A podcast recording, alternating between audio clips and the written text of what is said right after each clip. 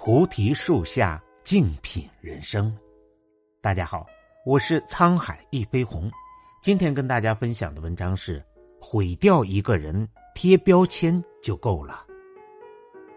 之前出了一条挺有意思的新闻：南京一位九五后员工在网上发帖，说自己去机场接客户回公司和老板开会，为了不耽误开会时间，带了客户坐地铁。客户也觉得满意，结果被老板怒斥不带脑子。这条新闻一出，立刻上了热搜，网友们对此的看法发生了尖锐的对立。有的网友站在老板的角度看待问题，主张这件事员工最大的错误不是带客户坐地铁，而是没有及时和老板沟通情况，自作主张。也有网友认为老板小题大做。而员工比较灵活，可以接受。其实双方都有些道理，这本来是一个见仁见智的事，可是却在评论区里发生了很奇葩的一幕。有部分网友以这件事为依据，把矛头指向了九五后的年轻一代。又是九五后，现在的小屁孩就是不懂规矩。现在的年轻人不像当年我们那样懂事了。年轻人除了玩手机还会做什么？一点小事儿都做不好。面对这些评论，我就觉得非常奇怪。这位员工做事不妥当，确实有值得批评的地方，怎么就能扯上九五后年轻一代呢？这就不是就事论事的做法了。其实，类似的话每每发生社会新闻时，总能够看到。比如前段时间。长沙女孩深夜被刺，有的人就说那女孩有纹身，一定不是什么好鸟。一辆卡车抛锚在河南，车上的井盖被人搬走，于是有的人又跳出来说：“你看，又是河南人，果然哪里都是骗子小偷。”还有那个小明星大闹火车站，就有人言之凿凿：娱乐圈里的明星都是暴发户，没素质。类似这样的说法，其实都是在给一个人甚至一个群体贴上标签。心理学上有理论认为，给人贴标签的做法不仅会影响我们对一个人的判断，还会让别人做出和自身标签相吻合的行为。也就是说，即便一个人天性纯良，你给他打上坏人的标签，总有一天他就真的变成坏人了。真的。想要毁掉一个人的一生，给他贴标签就够了。之前刷爆全网的电影《哪吒之魔童降世》，说的其实就是一个贴标签的故事。哪吒因为是魔丸转世，所以一生下来就被乡亲们视为妖怪。他一出门，周围的人都会惊恐的四散逃离。一旦有小孩子想和他玩，还会被家长立刻抱走。不少人一看他出现，甚至会用泥巴、臭鸡蛋来砸他，一边砸还一边骂：“滚开，妖怪！”一个人的童年记忆会影响一生。在现实生活里，如果一个孩子被人看作怪胎，处处欺负，你可以想想会对他产生多么负面的影响。哪怕他内心其实非常善良，也变得像乡亲们说的一样，四处捣乱，弄得人心惶惶。真的和妖怪没有什么区别。正如他自己说的那样，既然他们说我是妖怪，我就当妖怪给他们瞧瞧。心理学上认为，所谓的标签其实就是一种心理暗示。人都是社会性动物，如果外界给他们贴上标签，其实就是给予他们非常强烈但消极的心理暗示。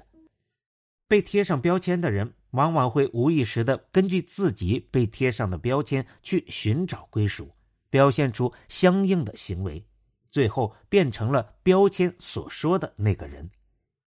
试想一下，我们从小到大被父母和长辈们贴过多少标签呢？贪吃鬼、大懒虫、自闭症、做事粗心、不合群。很多时候，我们并不是真的粗心，也不是真的不合群。我们只是偶尔不小心做错了一件事，或者偶尔遇到陌生的小朋友，不愿意和他们一起玩，更愿意自己待着。但家长动不动就给我们贴上标签，你真的太粗心了，你怎么那么不合群？小心以后没有朋友。久而久之，我们就会真的变成他们口中粗心、不合群、懒惰的人了。我有个发小，从小就被父母打压式的教育，父母总爱说他窝囊、没用，做什么都不会。甚至我去他家玩，他父母还会直接说：“人家那么厉害，你多和人家学一学。”其实他父母心里也没啥恶意，那个年代的教育方法都这样。但这样的后果是我发小现在三十岁了，一直活在我不行的阴影里。他做什么事情都没有自信，总觉得自己做不好，哪怕遇到自己想要的东西，也不敢全力去争取。别人强加于他的标签已经融入他的身体里，成为了他身体的一部分。我们永远不知道，如果当时没有被贴上种种标签，他会不会变得更主动、更自信。但不可否认的是，那些看似无心的贴标签的行为，改变了他的一生。著名心理学家罗伯特·克劳特教授曾做过这样一个实验。他找来一群人，让他们进行慈善捐款。对于没有捐款的人，一部分被告知你不是一个慈善的人，也就是被贴上了不慈善的标签；另一部分人则没被贴上这一标签。然后，克劳特教授组织没捐款的这群人再次进行了一次捐款。